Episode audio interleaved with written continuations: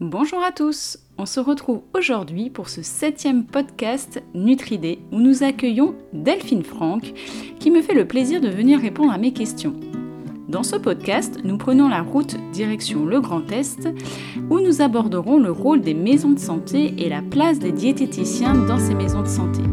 Je vous souhaite une très bonne écoute et vous dis à tout de suite.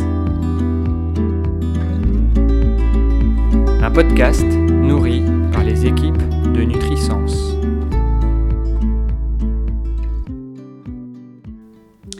Bonjour Delphine, merci d'avoir accepté de participer à ce septième podcast du réseau Nutridé.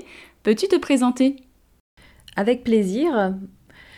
Je m'appelle Delphine Franck, je suis diététicienne nutritionniste depuis 2007 à l'issue d'un DUT génie biologique option diététique obtenu avec mention assez bien.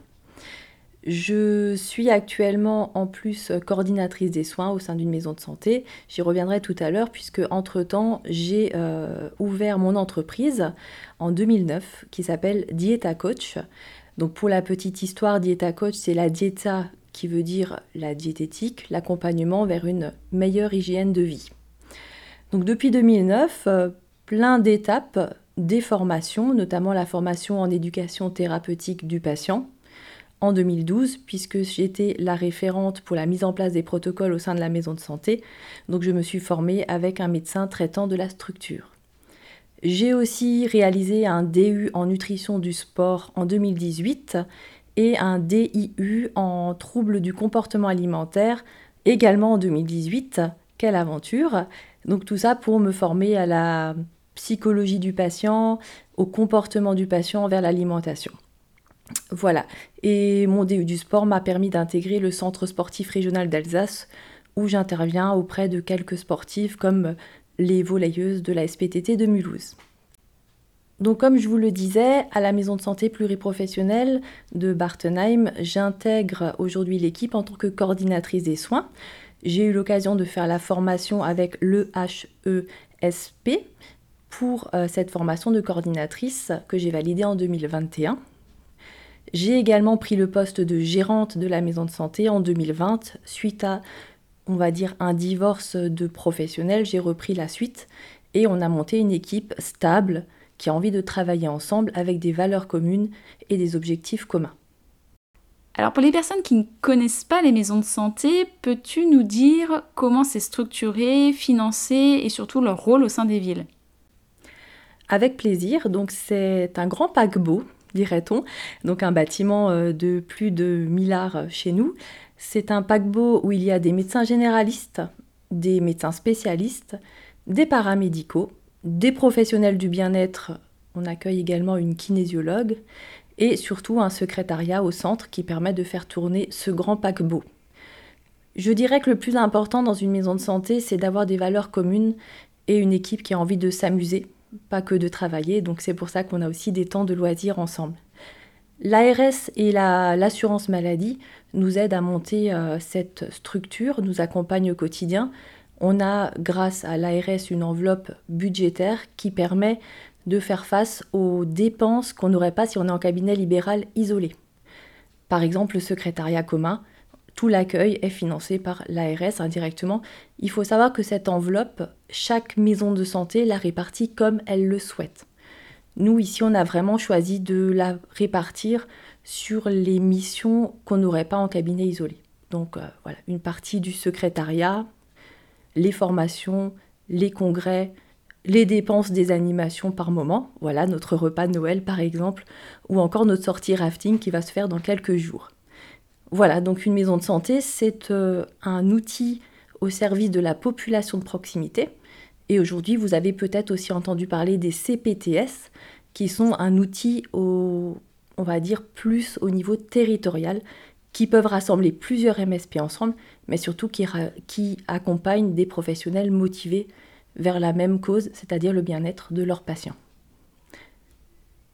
J'ai d'ailleurs intégré la CPTS de Mulhouse et je suis co-responsable avec une, collègue diététicienne de la commission prévention et j'accompagne également la commission lien ville-hôpital et la commission perte d'autonomie. Alors Delphine, comment fonctionnes-tu au quotidien avec cette équipe pluridisciplinaire? Quelles sont tes missions au sein de cette maison de santé? On va dire que c'est plusieurs missions, mais la mission de base, c'est de coordonner.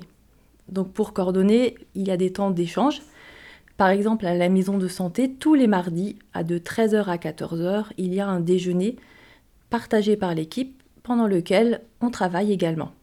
Donc, par exemple, il y a une réunion de concertation pluriprofessionnelle qui parle des patients, une qui va parler des protocoles en place, je vous en dirai plus juste après, une qui va faire euh, échanger les professionnels, donc je demande à un professionnel d'expliquer son métier ou d'expliquer un thème.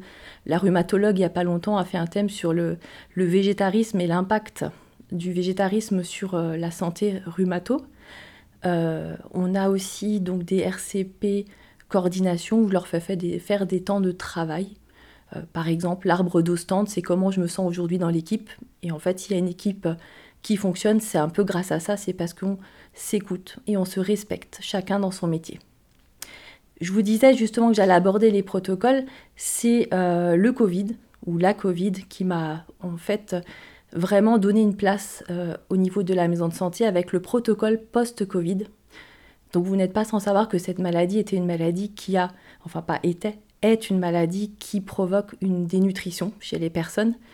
Je me suis retrouvée euh, face à un sportif qui faisait euh, plus de 150 km toutes les semaines et 10 km de course à pied qui était avec moins 20 kg et qui me disait Vous vous rendez compte, aujourd'hui, j'arrive même plus à jouer au ballon dans le jardin avec mon enfant. Et du coup, ben, mon, mon but, c'était d'expliquer aux professionnels la dénutrition, ce que ça provoque, et surtout la place centrale d'un diététicien nutritionniste dans cette pathologie. Donc voilà, donc le protocole, c'est rassembler des professionnels, permettre aux professionnels qui sont des fois dans l'ombre, je dirais comme le diététicien, on l'oublie un peu dans cette pathologie, et pourtant on a un grand rôle, c'est celui-là, de nouveau se mouvoir et de rester en bonne santé. Donc voilà le pluripro.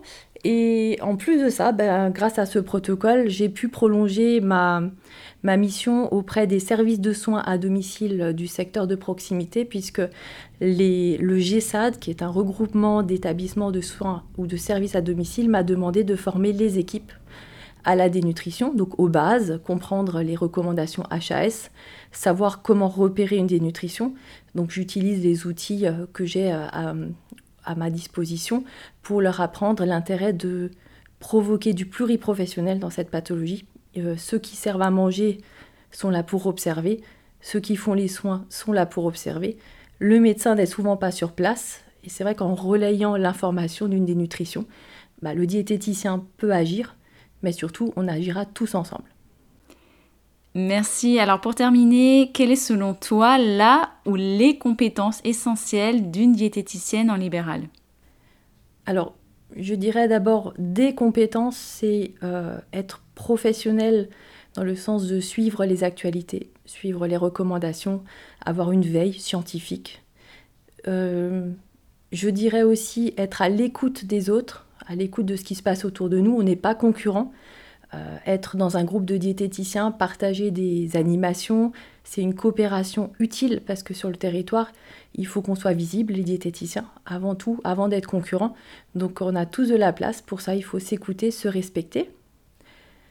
Et pour finir, je parlerai aussi d'une soif de formation, dans le sens que hum, toute formation qu'on fait est utile à un moment X, mais surtout il faut se mettre à jour. Donc il faut être curieuse de tout une diététicienne, un diététicien doit être curieux de ce qui se passe. Et comme je, te disais tout à l'heure, euh, voilà, lire les top santé des fois, pour pas les citer, ça apporte plein d'informations pour être à jour et surtout pouvoir relayer les informations.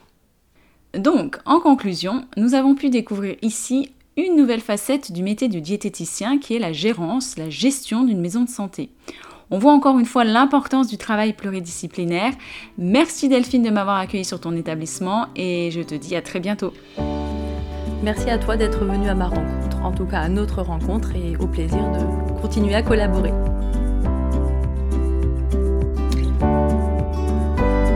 Retrouvez tous nos podcasts sur.